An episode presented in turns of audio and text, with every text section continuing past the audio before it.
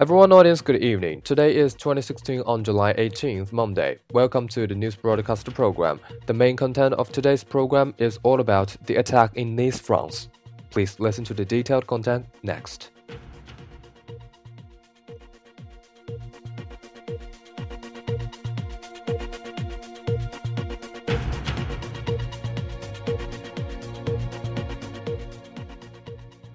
Terrorism is now part of everyday life for a long period of time.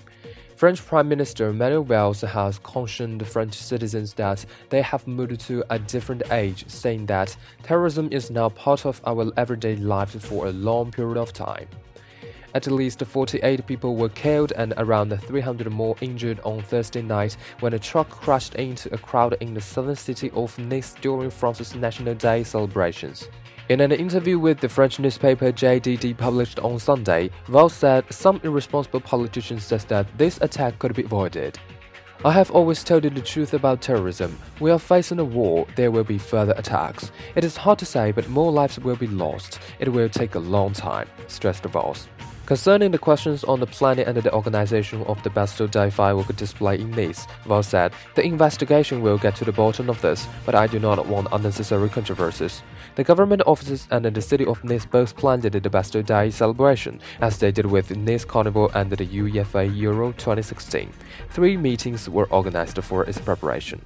64 national police and 42 municipal police officers were deployed for this event, in addition to the normal activities on the rest of the city.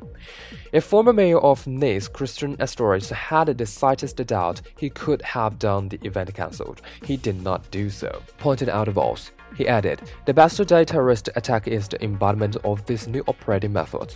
Let me clarify this aspect. Right now, it is not possible to tell from the terrorist background if he was a jihadist, but at the same time, his operating method corresponded point by point to the instructions of the Islamic State group to target a symbolic period like a Bastille Day celebration to cause the largest number of victims, to use any means available like a knife, a car, a truck to kill innocent people.